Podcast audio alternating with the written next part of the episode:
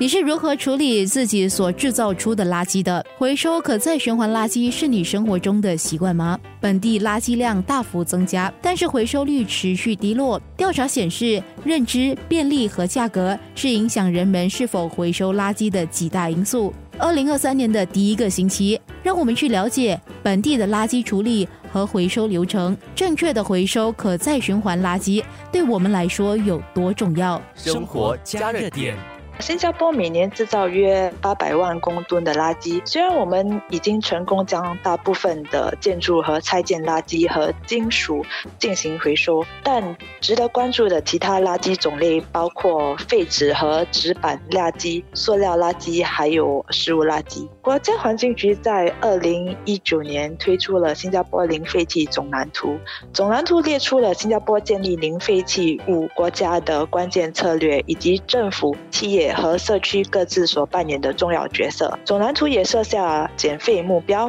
预计到二零三零年，让石马高垃圾埋置场每天处理的垃圾减少三成，以延长石马高岛的使用寿命。所以，要实现这一目标，我们必须把整体回收率提高到百分之七十。我们也在二零三零年新加坡绿色发展蓝图 （Singapore Green Plan 2030） 下，将目标提前至二零二六年点。让让石马高垃圾埋置场每天处理的垃圾减少两成。环境局将重点针对我国最关注的三个垃圾源头，呃，他们分别是电子垃圾、食物垃圾以及包括塑料在内的包装垃圾。所以这些垃圾呃源头它们的产量呃都比较高，例如。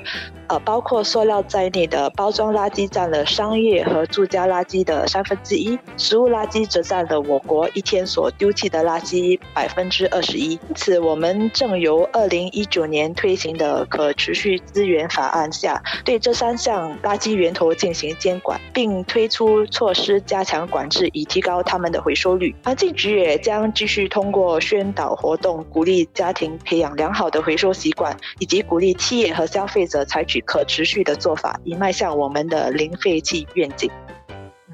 要从目前每年制造约八百公吨的垃圾，到实现零废弃的愿景，国家环境局废物条例部高级工程师黄碧仪指出，过去几年我们都达到了减少垃圾的目标，但是这还是不足够的。如何提高和培养回收可再循环垃圾的习惯，是下来的重要工作。商业和住家所制造的垃圾自二零一四年有下跌的趋势，从二零一四年的两百一十五万公吨减少到二零二一年的一百八十二万公吨。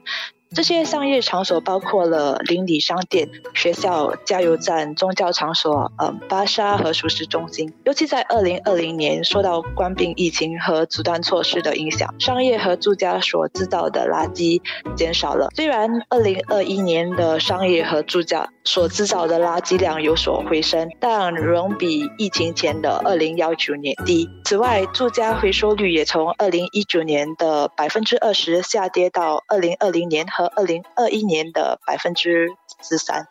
有别于一般垃圾，大家需要带着可循环的垃圾到住家附近的蓝色回收箱 （Blue Bin），所以国家环境局开始试行家用式回收箱 （Blue Box）。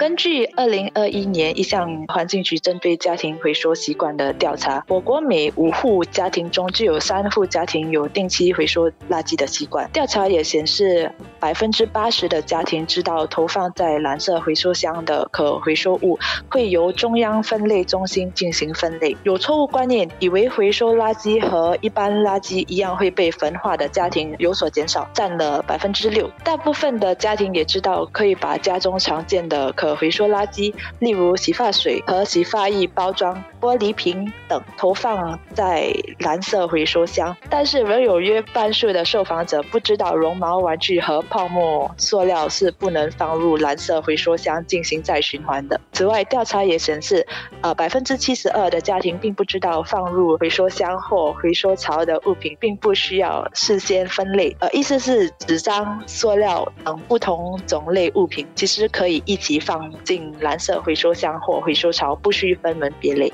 虽然最新的调查结果具有正面意义，不过目前仍有大约四成的回收物因为回收错误或受到食物和液体污染而不适合回收。通过正确回收运动，国家环境局会继续鼓励家庭建立良好的回收习惯，也提倡正确回收的概念。生活加热点，你知道垃圾收集后都去了哪里吗？明天让公共垃圾收集业者分享他们的工作。生活加热点。